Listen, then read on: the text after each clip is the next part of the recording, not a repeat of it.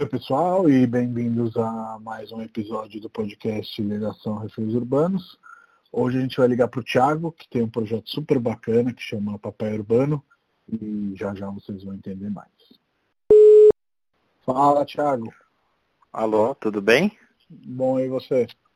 Tudo bem também. Você está em São Paulo? Como você está aí? Estou em São Paulo. É, a gente está aqui na quarentena. O uhum. Noah está quase no horário da naninha.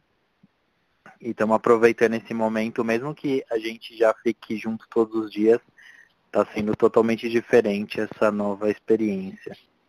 Sim, total. A gente começa os podcasts sempre com o convidado se apresentando brevemente, aí a gente já entra nos assuntos, eu vou puxando o papo e a gente conversa solto, pode ser? Pode ser. Olá, Matheus. É, que é o Thiago Couto, Papai Urbano, mais conhecido nas redes sociais como Papai Urbano. É, eu divido a minha paternidade, eu mostro como é ser um pai ativo. Eu não gosto muito dessa palavra de paternidade ativa, porque se você é pai, você já tem que ser ativo, né? Uhum, Mas a, é dessa maneira que é conhecido. Então, eu divido o meu dia a dia mostrando a minha família e o meu dia a dia de pai de primeira viagem. Bacana. E, Tiago, antes da gente chegar ao NOA e toda essa questão do Papai Urbano, que vai ser o nosso pano de fundo, queria saber um pouco mais de você antes. Quem era o Tiago antes desse projeto? Quem é ainda, né? Porque não deixou de ser. Mas, enfim, explorar um pouquinho mais o, o seu lado. Eu li que você é designer gráfico, mas conta você. Certo. Eu comecei a. Eu, logo que eu saí da faculdade, logo que eu saí do colégio, entrei na faculdade, a primeira coisa que eu fiz foi naquele momento que você ainda não sabe o que fazer, você está numa indecisão, mas eu fui fazer a faculdade de veterinária. Eu sempre ah. gostei muito de, de animais e eu achei que esse era o meu, meu destino, eu achei que esse era o meu caminho. E no meu quarto ano de veterinária, eu comecei a, a ver que, na verdade, eu não gostava muito de ser veterinário, eu gostava de animais, que era uma coisa totalmente uhum. diferente. Sim. Então eu mudei para designer gráfico. No começo eu fiquei bem confuso assim, porque eu estava nessa dúvida de fazer designer gráfico, de fazer moda ou de fazer publicidade, mas lendo as grades eu optei pelo gráfico. Tá. Logo que eu, que eu comecei a faculdade de designer gráfico, eu logo procurei estágio, porque eu, como eu tinha vindo de veterinária, então tava, tava naquela fase de. Oh, noi. é. É. Ela tá assistindo Peppa Pig.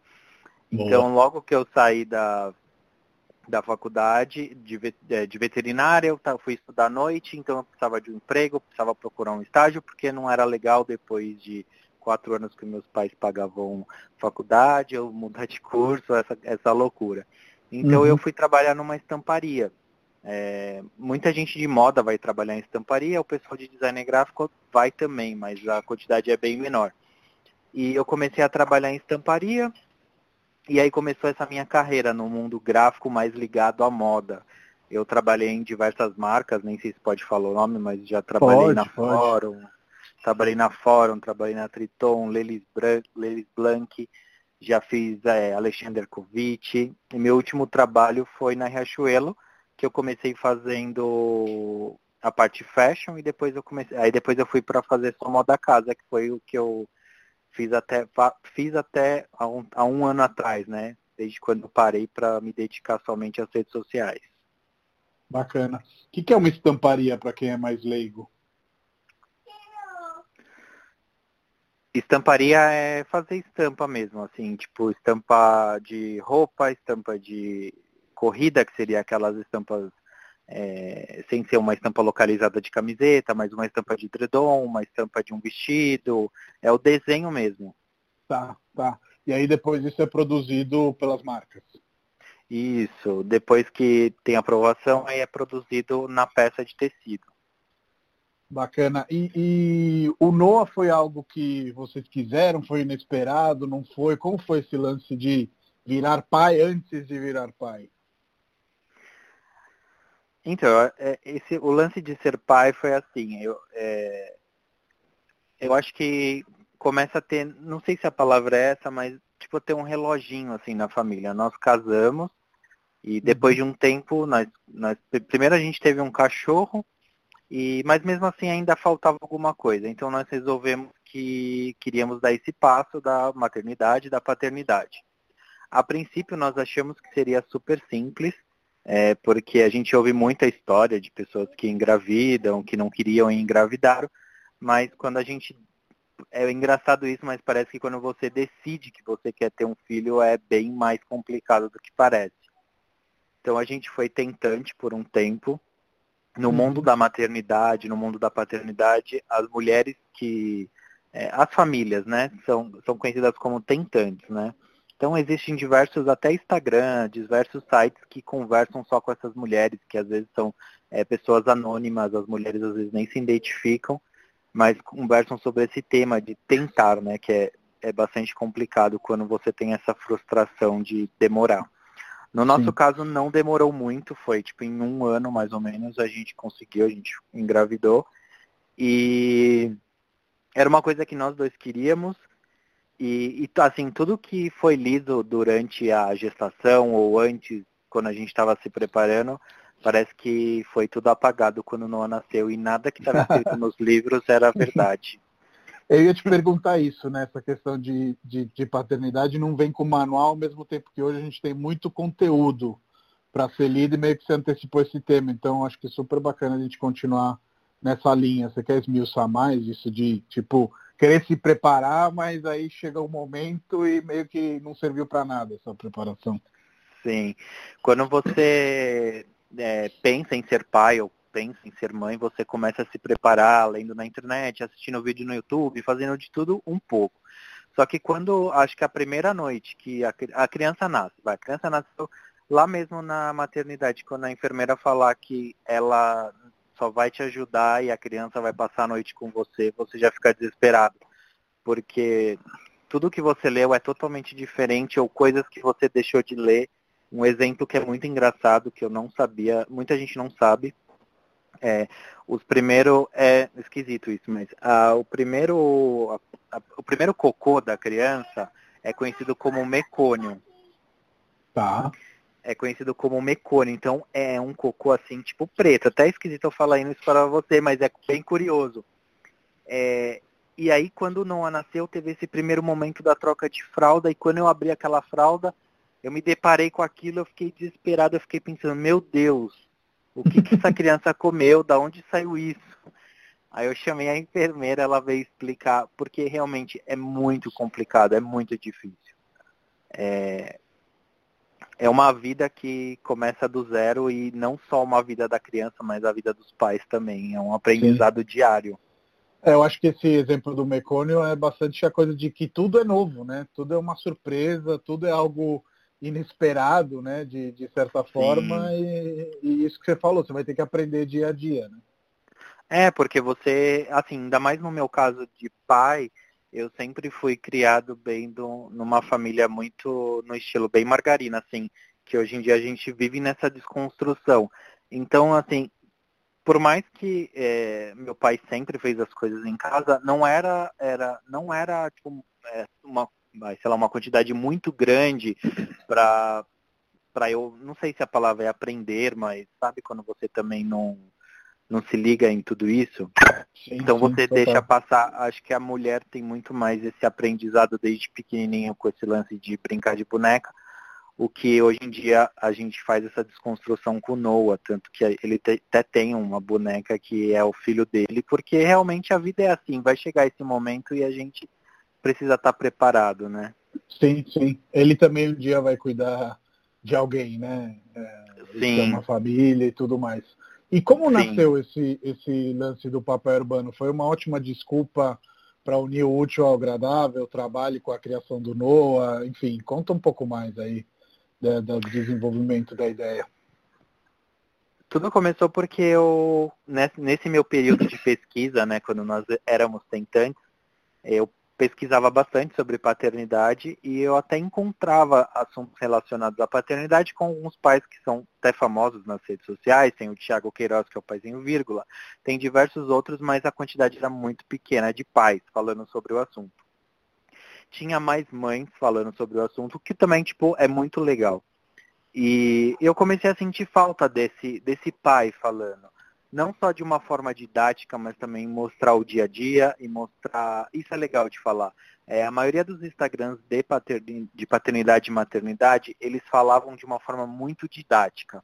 E esse, o dia a dia, o lifestyle, era uma coisa muito mais ligado às mães. E uhum. eu sentia falta disso. Foi por isso que veio a ideia de criar o Papai Urbano. E, e foi daí que também né, saiu o nome, por nós morarmos em São Paulo e ter toda essa, essa pegada bem urbana mesmo. E, e foi dessa falta de informação, de não ter uma pessoa que mostra um lifestyle paterno, que veio a ideia de criar o Papai Urbano. Mas aí já juntou tudo, a vontade de criar conteúdo, de ficar mais tempo com o Noah, de tudo isso e aí aconteceu. Muito bacana. Eu inclusive tenho um sócio, o Rafael, que ele adotou duas crianças e foi um percurso muito parecido com o seu. Ele procurava informações e tinha só coisas muito engessadas, burocráticas, didáticas, como você falou, e ele falou, se não tem, eu vou criar. É, Exato. É, é, é, muito legal isso e eu entendo, e aí você me corrija ou complemente, que um dos propósitos da página é mostrar essa nova visão sobre a paternidade, né? Você comentou agora há pouco essa questão da família margarina, etc.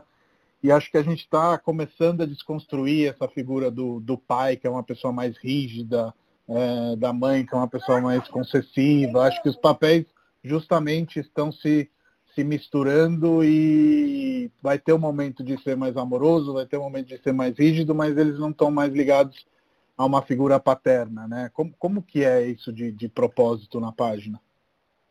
É, é, você na verdade já, já falou mais ou menos tudo. É, realmente a ideia é totalmente essa. É, como eu falei para você, é, tem muito esse lance de heteronormativo né, no mundo. E é o que uhum. a gente está tentando é, desconstruir. É, o que eu mostro com o Noah é o meu dia a dia, é, o meu dia a dia mesmo, assim. Não mostrando de forma literária ou de forma é, totalmente é, didática, porque na vida não é assim que funciona. O Noah faz birra, como eu também não gosto muito dessa palavra, porque eu acho que birra não existe para uma criança de que nem o Noah fez três anos agora, na verdade ele nem sabe. Na verdade é uma uhum. falta de alguma coisa que ele está sentindo e a forma de se expressar dele é chorando, é jogando Sim. alguma coisa. Mas ele tem esses momentos de frustração, ele tem os momentos que ele não quer comer, que nem agora ele está no momento que ele só come macarrão e a gente fica desesperado e a pediatra falou que tudo bem, é normal. Então, é isso que eu quero mostrar com, com o Papai Urbano e foi, é, e foi daí que surgiu tudo isso. Pô, muito, muito legal. Uma das coisas que transparece, assim, olhando a sua página, e também tem um canal no YouTube que é super bacana, é um pouco esse discurso da, da, da comunicação, né? É, então, você acabou de falar, e eu concordo totalmente, que uma criança de três anos não é que ela faz birra, ela está tentando se expressar com Exato. as limitações que uma criança de três anos tem, né? É. É, como, como, que é esse lance de é, educação não violenta, digamos assim, é, de um lado e do outro? Então, esse lance é muito novo, assim, é um assunto bem atual. É, é difícil falar porque quando você. Às vezes você escuta uma pessoa mais velha, de uma criação mais antiga, falando, você está mimando, na verdade a gente não sabe, porque a gente não sabe como vai ser o futuro. Mas se no passado aquela maneira é, antiquadra de criar os filhos com violência, hoje em dia é, mostrou que não deu certo, então é, é, uma, é, é uma forma minha de mostrar, é uma forma minha ou de outros pais de mostrar que através do amor a gente vai reconstruir o futuro, vai ter um futuro melhor. E se não der certo, vai ter uma, uma nova oportunidade lá na frente de fazer diferente. Uhum. Então, essa é a maneira de. Essa é a minha maneira de criar também, porque assim, eu nunca fui criado numa família que teve violência, nada disso. Mas eu acredito que às vezes a falta de, de, de uma palavra, às vezes a falta de. Porque acontece muito, eu vejo, no, no meu caso, assim, eu vejo bastante acontecer, não comigo, mas com a, na minha família mesmo, de de, um, de, uma, de uma mãe, de um pai falar para a criança que a criança é burra, sabe? Alguma coisa desse tipo. Você vive isso, porque às vezes aquela pessoa que fala isso não é porque ela também, esse pai, essa mãe é uma pessoa maldosa, mas porque ele foi criado dessa maneira e ele não, não, não pensa em desconstruir esse pensamento. Sim. E a violência e... também ela não é só física, né? Acho que esse exemplo que você deu é, expressa isso, né? Sim, a, a violência verbal também é muito grande e machuca bastante, né? Uhum. Às vezes você falar que a criança é burra ou falar que a criança tem é limitada é muito complicado porque às vezes ela é uma criança é, vai para ser uma, um gênio e a pessoa vai guardando aquela limitação. Eu sempre fui uma pessoa assim, é muito engraçado eu falar isso, mas eu sempre fui muito tímido.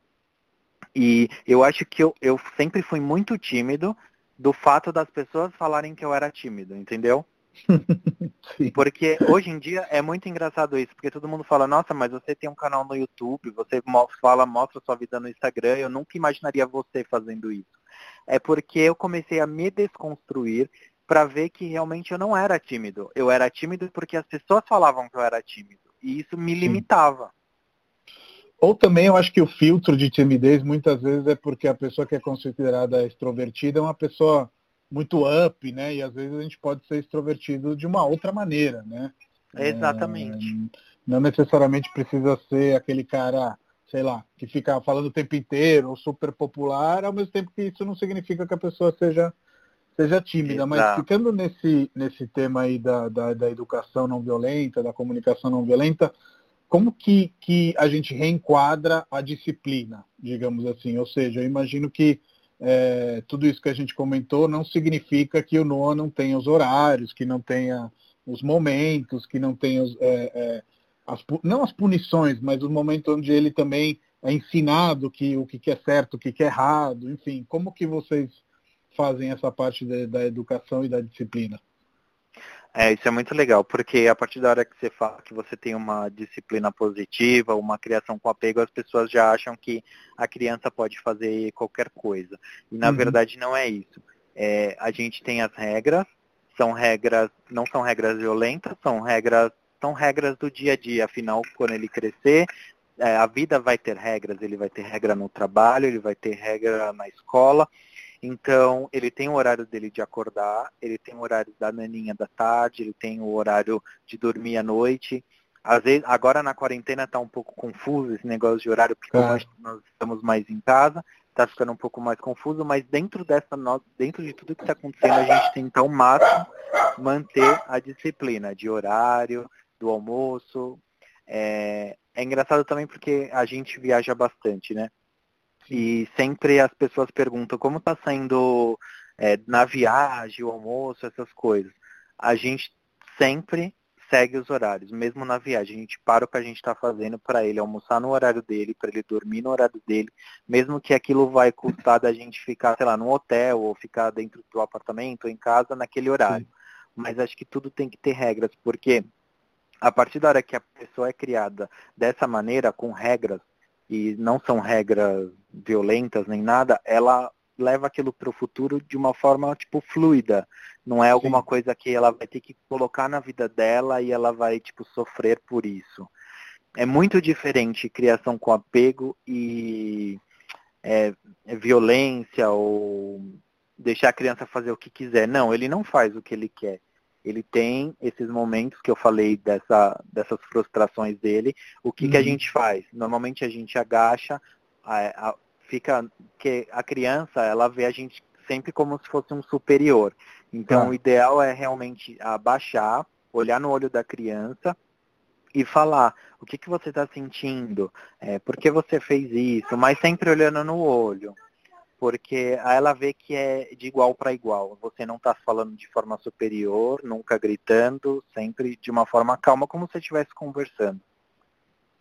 É, eu acho que isso é muito legal, porque às vezes a gente não entende essa hierarquia que é subliminar, né, da estatura e tudo mais, e realmente faz uma diferença. Eu tenho afilhados, enfim, pessoas com as quais convivo, crianças, e é, se comunicar na mesma altura, que parece uma coisa besta, não é. é Sim.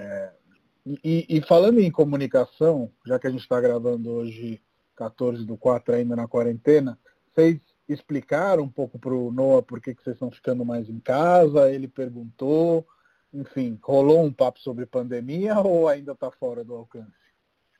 Não, ele super está dentro do assunto. É... Ele fala bastante sobre o coronavírus, né? Que ele, a gente já gravou até vários vídeos da musiquinha lá do coronavírus. Ele, ele sabe o que está acontecendo, mas de forma lúdica. Porque uhum. eu acho que também a criança tem coisas que você não precisa falar. Eu acho que a criança tem que saber ao máximo, mas dentro das limitações da idade, assim, também para não, não, sei lá, não causar um pouco de espanto. Ele Sim. sabe que nós estamos ficando em casa por conta do coronavírus, por conta de um vírus que as pessoas ficam doentes. E se a pessoa ficar doente, ele vai no, no vai ter que ir no médico. Aí ele já, já sabe disso.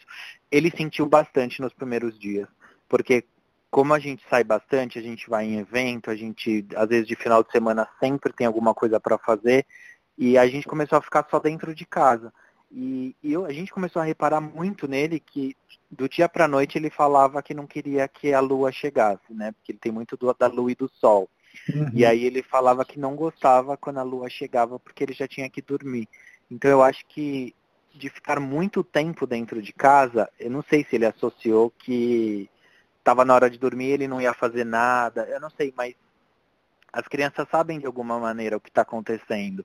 Sim, mas como eu falei, sim. de forma bem lúdica. Mas ele ele está levando bem esse momento do coronavírus. É, um, uma das coisas que você falou nisso da conversa, nessa questão de paternidade ativa, etc. É, como você estabelece um equilíbrio? Vou te, vou te explicar a minha pergunta. Eu vejo que hoje uma das preocupações dos pais, e às vezes isso chega num excesso, é criar uma rotina exagerada de atividades. Né? Então, até tal hora vai na escola, sai da escola vai para o judô, sai do judô vai para o piano, sai do piano vai para a repetição de matemática.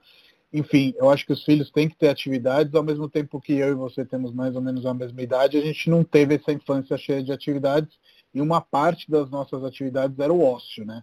Você entende também dessa maneira, como ter um equilíbrio entre as duas coisas, ou realmente a paternidade tem a ver com a atividade?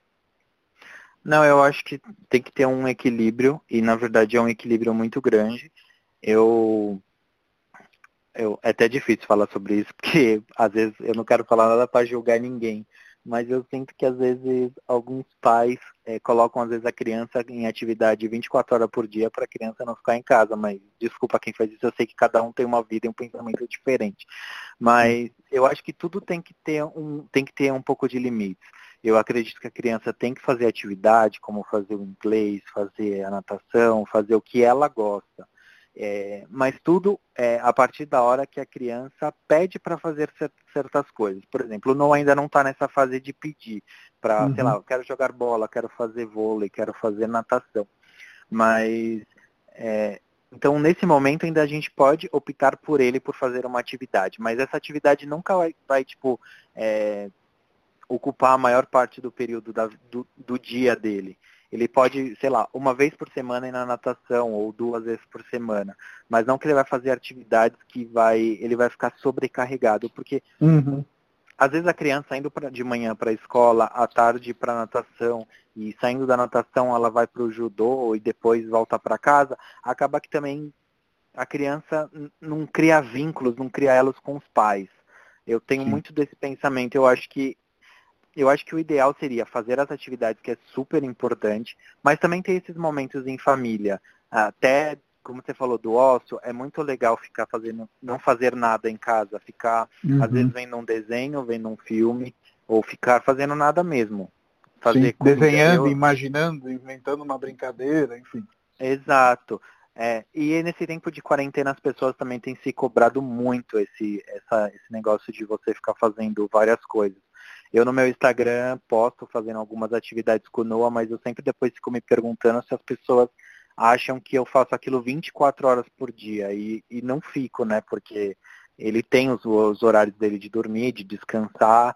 E também a gente também tem as nossas coisas para fazer, todo mundo precisa trabalhar, todo mundo. Então, às vezes eu fico também, tipo, fico pensando, nossa, será que as pessoas acham que eu fico 24 horas e eu sou perfeito? não, eu não sou perfeito. Eu tenho horas que o Noah tá brincando e eu tô do lado dele e tá, sei lá, eu tô mexendo no celular e ele tá brincando, porque nós somos pessoas reais e normais. Sim, sim. E hoje, de, de, de que maneira você pensa nesses conteúdos e nessa organização da casa em quarentena? Tipo, vocês criaram uma nova rotina, eu acho que isso pode ser muito interessante para os pais aí que, e mães que estão que ouvindo, porque eu tenho vários associados que têm famílias e tem sido uma reinvenção, especialmente com filhos mais pequenos, né? Então, a gente criou uma rotina que é assim, a minha esposa, ela continua, mesmo nesse tempo de quarentena, ela está trabalhando, só que ela está trabalhando em um horário bem reduzido.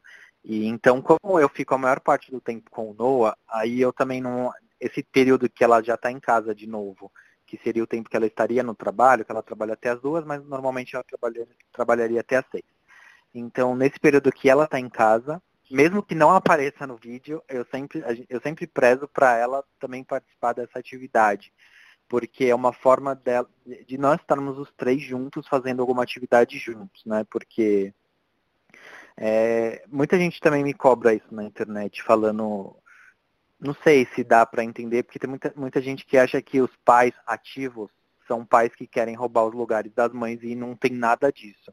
A gente só está mostrando que todo mundo tem que fazer o seu papel. Sim. Então, o Noah tem essa rotina, a gente preza por fazer essas atividades quando estamos todos juntos em família para ter esse elo, para criar vínculos futuro, né? É, que esses vínculos são super importantes. E, e essas atividades, na maioria das vezes, a gente pesquisa, pesquisa em livro, pesquisa no YouTube, eu vejo alguém fazendo, isso é muito legal que eu faço, porque eu acho que eu, assim, eu não vejo ninguém como um concorrente, né? Eu uhum. acho até engraçado que às vezes alguém fala comigo na internet, eu não vejo, tipo, números de seguidores, não vejo nada disso. Às vezes alguém fala comigo, a pessoa tem, tipo, 10 seguidores, aí ela fala que está começando no Instagram e fala que quer fazer alguma coisa, eu falo, não, vamos lá, eu te ajudo. Porque a vida é assim, eu acho que a gente tem que se ajudar. Com é, certeza então, às vezes eu vejo o vídeo de alguém, eu sempre vou lá, faço o vídeo, né? Aí eu mando uma mensagem para a pessoa, olha, você fez o vídeo de tal coisa, eu vou fazer também, vou marcar você. Porque acho que a melhor fonte de pesquisa para nós hoje é a internet, né? Com certeza, e, com certeza. E acho que um ajuda no outro nesses momentos, ainda mais agora com a quarentena. Eu, eu espero que depois de tudo isso todo mundo continue com esse espírito de união. Acho que é a melhor Sim. forma da gente conseguir seguir da melhor maneira. Não, sem, sem, sem dúvida nenhuma, e acho muito bacana essa sua posição. Eu tenho uma posição muito parecida sempre que me perguntam sobre como entrar na corretagem, etc.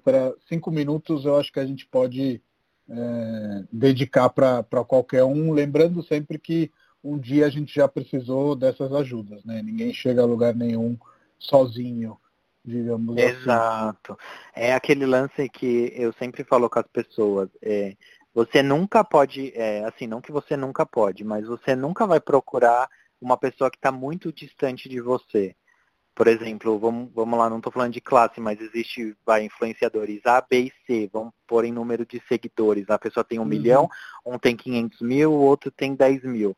Se você tem mil, se você conversar com uma pessoa de, de, de 10 mil, essa pessoa está muito mais próxima, faz pouco tempo que ela passou pelos mil. Então ela Sim. pode muito mais te ajudar porque ela lembra como foi essa dificuldade do que a pessoa que já tem um milhão. Sim. Então, você sempre tem que procurar alguém, porque sempre vai ter alguém para te ajudar. E, e, e, eu acho que hoje também as coisas mudaram muito, né? No sentido que, sei lá, eu imagino que uma marca queira fazer alguma coisa com você, independe só da quantidade física de, de seguidores, né? Ela vai ver que você nichou ali, provavelmente você tem dentro dos seus seguidores muitos pais.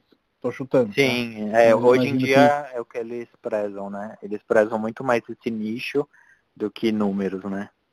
Porque no final das contas, esse mercado de publicidade ele mudou muito de mainstream, né? De você fazer publicidade na televisão para você fazer publicidade através dos canais certos, né? Que você acaba sendo muito mais assertivo, inclusive sponsorizando, patrocinando trabalhos bacanas como, como o seu, é, que são muito mais pontuais e ao mesmo tempo para uma marca que esteja procurando esse tipo de, de, de parceiro muito mais legal, né?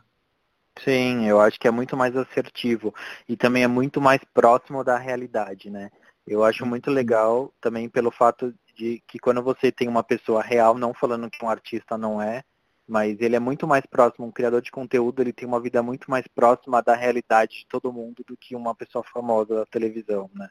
Sim, até porque querendo ou não, a, a, o artista ele é real, mas ele já tem uma maneira mídia de se portar, de se expressar, enfim, é, acaba sendo um pouquinho mais construído até com razão, né? Porque o artista de certa forma também está mais exposto e tem que se proteger, aspas, mais, né? De, de, exato, de, de certa exato. maneira. É, uma coisa que eu acho muito legal, é, e você já passou por cima rapidamente, é o seu canal no YouTube. Eu estava vendo aí a, a, viagem que vocês fizeram para Nova York, que inclusive foi a minha última viagem agora no comecinho do ano. E acho legal comentar sobre isso, sobre como dá sim para viajar com filhos pequenos. Tem lá um, um tutorial no seu canal das 10 dicas, né? numa viagem que eu achei super bacana, assim, de novo vindo um pouco para esse tema de como dá para falar de coisas que são, de certa forma, burocráticas, algumas das dicas são burocráticas, mas de uma maneira lúdica, né? Como que são essas, essas coisas das viagens, esses vídeos no YouTube? Então, eu acho que, como eu falei para você, a, a minha principal ideia de criação é o lance de criar memórias e criar laços afetivos. Eu sou super a favor de você viajar com um filho. É, tem muita gente que até viaja sem, mas é, eu acho que quando você viaja com, com seu filho, você viaja a família inteira, é, junto você cria laços que são para a vida inteira.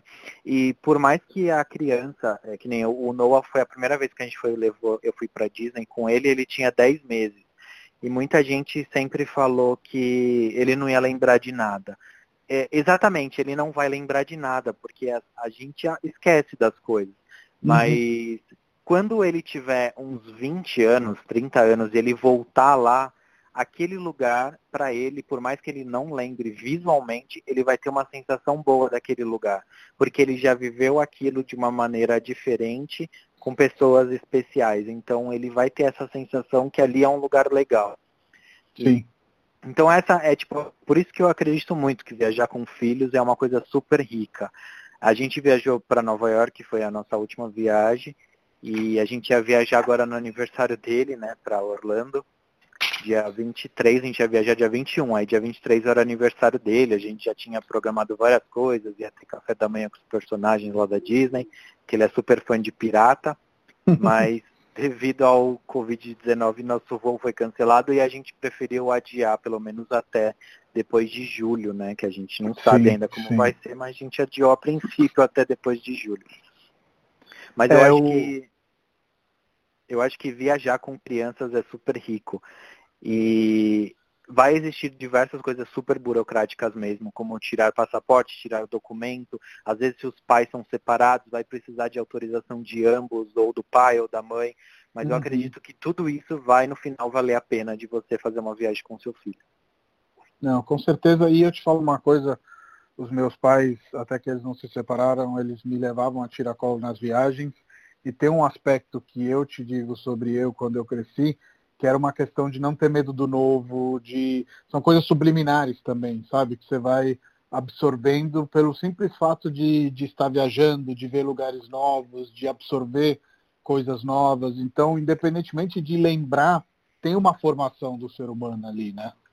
Sim, é o que eu falei de você criar uma memória que às vezes é uma memória mais afetiva, não é uma memória visual, né? Sim. É muito não, legal total, isso aí. Total.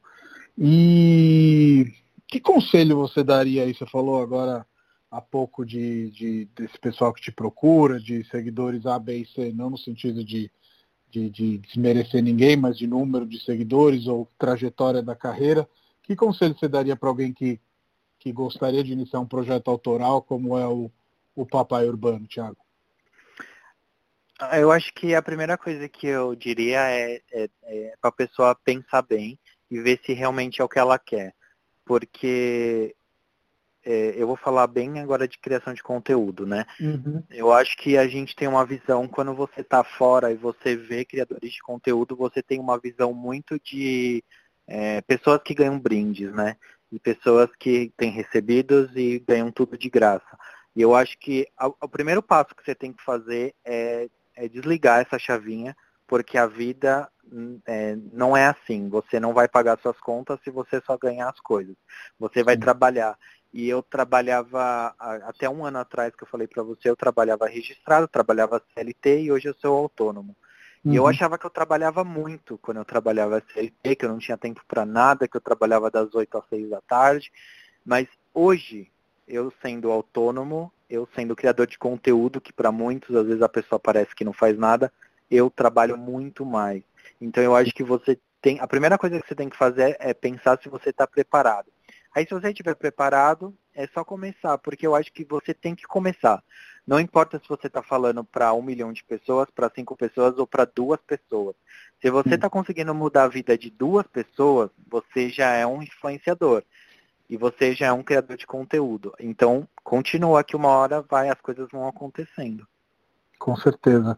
É, eu acho que todo mundo que empreende acaba descobrindo isso, de que é, no final ter uma empresa é mais muito mais ter uma eu presa, né? De você sobrecarregado de, de, de cargos e de funções. Isso tem um lado romântico, porque a gente acaba fazendo aquilo que a gente gosta, mas tem um lado de, de muito esforço para pouca segurança, como você é, acabou de, de falar, né? Sim, é, é totalmente isso. Você tem que. É o famoso matar um leão por dia, né? Que as pessoas falam. Sim, total, total. E último assunto que eu queria tratar com você, Thiago, a gente passou de leve em cima dele, mas acho que é bacana é, é, se aprofundar um pouquinho, essa questão dos talentos, né? De cada criança, de cada ser humano, e de como às vezes nós, adultos, acabamos filtrando o mundo para eles, né? Então hoje, por exemplo, as, crianças antes de ir para a escola já têm uma alfabetização feita em casa, porque a gente tem essa pressão que cada filho tem que ser o melhor possível, preparar os filhos para o mundo, porque lá fora é uma selva, lá, lá, lá. E às vezes a gente antecipa um pouco os tempos, né? Tira a pessoa da brincadeira, a criança da brincadeira, para já começar a brincar com as letras, já saber escrever o próprio nome. Como, como que você vê isso? Então, é, é, eu acho que eu tenho uma formação, uma criação, na verdade, com Noah super, assim, super hippie, eu não sei. É, eu, eu, a gente deixa ele livre uma, ou vai, tipo, o tempo que ele quiser. É, tem essa, ele ainda não vai para a escola, né? É, hum. nós, nós, nós colocamos ele na escola com um, um, com dois anos e meio, mais ou menos, ele foi para a escola, só que ele não se adaptou. Ele chora... Na verdade, quem não se adaptou foi os pais, né? Que é o que sempre falam e realmente é verdade. Ele, a, ele, a gente não se adaptou, ele chorava bastante, então a gente optou por ele ficar em casa mais um pouco, assim, mais um tempo. E ele vai para a escola ou na metade do ano, ou agora só ano que vem, devido ao que aconteceu. Mas a gente não força muito esse, esse negócio desse aprendizado. Eu acho que é aquele lance de, por mais que você saiba ensinar certas coisas, eu acho que você precisa ter um, um estudo, você precisa saber bastante sobre aquele assunto para não dar problema para não dar problema lá na frente, entendeu? Então, Sim. a gente eu ensino para o Noah algumas coisas, tipo as letrinhas eu ensino, mas tudo de forma bem lúdica. Às vezes eu falo para ele, não, vamos escrever seu nome. Aí ele começa, tá bom, papai, vamos escrever o nome. Aí do nada ele começa a pintar o papel. Aí eu vou pintar o papel também, porque não é o momento, sim. entendeu? Sim, ele vai ter o um momento dele. É, e, e, isso em todas as situações. Eu acredito que, é, que nem ele está também numa fase agora que ele não quer usar sapato, né? Só quer usar chinelo.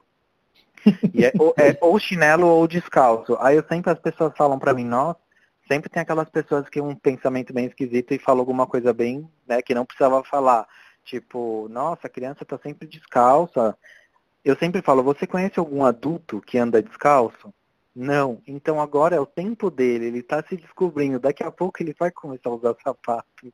Sim, sim. Então total. eu acho que tudo tem que ser no tempo, acho que não adianta você querer ensinar o alfabeto, ensinar a falar inglês. É, não sei, eu acho que, que nem o Noah, ele, por um tempo, ele contava até 10 em inglês. Ou você perguntava as cores para ele por conta de assistir desenho. Você perguntava as cores para ele, ele respondia em inglês. Agora, tipo, passou já uns dois meses, ele não faz mais isso. Acho que é tudo da criança, sabe? É, é tudo o tempo dela. Sim, e cada ser humano, eu acho que nesse sentido a ciência evoluiu muito, tem seus próprios talentos, né? Não existe mais essa Sim. coisa de, de ser bom em tudo, ao mesmo tempo que foda-se ser bom em tudo, né? Ah, Exato. Não, não é necessário. E vocês pensam em ser tentantes novamente ou por hora o Noah não vai ter irmão? Essa é uma curiosidade minha, pessoal. Não, a gente pensa, o, a gente já está pensando em ter o segundo. É, eu acho super importante, nós achamos super importante ter irmãos, assim, por mais que não seja um problema ser filho único, mas é, não, é eu acho que num futuro, é, pelo menos alguém que você possa contar. Eu sei que também tem muita gente que vai falar que tem irmão que era melhor nem ter, tudo isso, mas eu acho que na maioria dos casos não é assim, né? Sim, mas sim. eu acho que é legal ter alguém para você contar, porque um irmão, na verdade, é, é um amigo, assim, tipo, para sua vida inteira. Então a gente é, é super importante. E a gente pensa em ter mais um e depois ter, ter ou ter mais dois, assim, tipo ter três, mas eu acho que passar de três, eu acho que não. É muito, hoje em dia é muito difícil as coisas, né? Tipo, é muito, escola é muito cara, tudo é caro, para você aprender é caro, para você viver, para você comprar comida, tudo é muito caro. Então, a princípio, um segundo nós vamos ter, aí depois só Deus sabe. Sim. É, de novo, acho que vem aquele ao caso a questão que não, não, não dá para programar muito, né? É, tem, tem que se pensar, tem que ter responsabilidade, mas ao mesmo tempo, às vezes é uma aventura, uma viagem no sentido de é, a gente vai dar conta, né? De alguma maneira. É, não tem, tem certas coisas que não dá para programar, assim, tipo, dá para você ter uma ideia, mas você não sabe como vai ser o dia de amanhã. Sim. Tiago, muito obrigado pelo papo. Foi muito bacana conversar sobre você. Não sei se você quer fechar de alguma maneira, se eu não te perguntei alguma coisa enfim. Não, acho que para mim tá, tá bom. Acho que você perguntou bastante coisas importantes. Então eu espero te conhecer ao vivo em breve, quando eu terminar a quarentena, vamos marcar um café aí. Sim, é, para mim foi um prazer participar. Eu sou super fã né, do, do Instagram do Refúgios Urbanos, eu sempre fico olhando todos os apartamentos, não só os que vocês postam no Instagram, mas também lá no site, fico lá namorando todos. E eu sempre falo para minha esposa que a gente ainda vai comprar um apartamento com vocês. Vocês têm um trabalho assim sensacional de curadoria, de, de estilo, é tipo é único assim. Legal. Você sabe que a Moca é um dos bairros que a gente quer começar a, a, a trabalhar, a explorar, porque eu acho que o jeito de viver na Moca é muito bacana, né? Você pode confirmar isso. Então, eu acho muito legal, eu acho que eu acho que vocês podem sim vir para Moca porque aqui tem muita história. E como vocês sim. sempre procuram esse lado histórico do bairro, eu acho que aqui é um lugar legal. Aqui na Moca, eu não sei se você sabe, mas tem um lado que é conhecido como Distrito Moca. Depois você dá até sim. uma pesquisada. E eles estão querendo fazer da Moca como se fosse uma Vila Madalena, é, alguns bairros assim, e eu acho que a Moca tem muito desse potencial, porque é muito perto do centro e ao mesmo tempo não é centro, mas é, é, eu acho que é um bairro perfeito. Não, e tem, tem, ainda tem bastante espaço livre, né? Não é um bairro tão verticalizado, muita casinha, essa cara de bairro. Sim. Acho que isso é Sim. é muito interessante da Moca, com certeza. É, aquela, casa, aquela cara de casa da avó tem bastante. Sim. É que agora muito... tem muito empreendimento novo, mas mesmo Sim. assim ainda tem os prédios antigos que são super bonitinhos. É, tem uns prédios que até o que eu queria comprar um apartamento lá, é, são prédios baixinhos, desses que não tem elevador, de três andares, e eles são tipo super legais, assim, que eles são enormes. E deve ter muita história para contar, porque são apartamentos acho que de 1950 ou 60, então acho que. É, realmente são os que a gente ama e é por isso que a gente tem interesse em expandir para a Moca, porque nesse lado aí de tradição e de história tem, tem muita coisa aí para ser contada e para ser feita e para ser mostrada, né? Porque acho que o que a Refúgios faz, de certa forma, e é parecido em quem cria conteúdo, é colocar o holofote, né? Sobre algumas coisas que eventualmente não viriam à tona, não seriam descobertas tão facilmente pelo público em geral, digamos assim. Exato. E eu acho, eu acho até engraçado isso, mas eu acho que é por conta de um lance regional. Mas quando eu vou para Vila Madalena, assim, é, eu não vejo diferença da Vila Madalena, tirando que lá tem muito mais coisa, tem comércio, mas assim, visualmente é muito parecido com a Moca. Sabe? Então não tem um porquê de um de outro bairro não ter também esse mesmo essa mesma força, sabe? É, São Paulo ela ela cresce em ondas, né? Então, com certeza eu vejo que nesse momento a Moca está passando por uma onda, assim como a Vila Madalena já teve a sua aí há uns 10, 15 anos. Sim. Bom, Thiago, muito obrigado pelo papo de novo e mando um abraço aí para o Noah, que eu vi que ele está aí do, do seu lado. E eu vou continuar te seguindo também no seu Insta, Papai Urbano, é, que é muito bacana e não porque eu esteja falando com você, mas acho bacana todo mundo que ouve tem crianças em casa aí dar uma olhada, porque tem umas boas dicas aí de como criar umas atividades e passar um pouco de tempo aí com os filhos queridos. Sim, muito obrigado. Valeu, Thiago. Um abração. Eu que agradeço. Tchau, tchau. Tchau, tchau.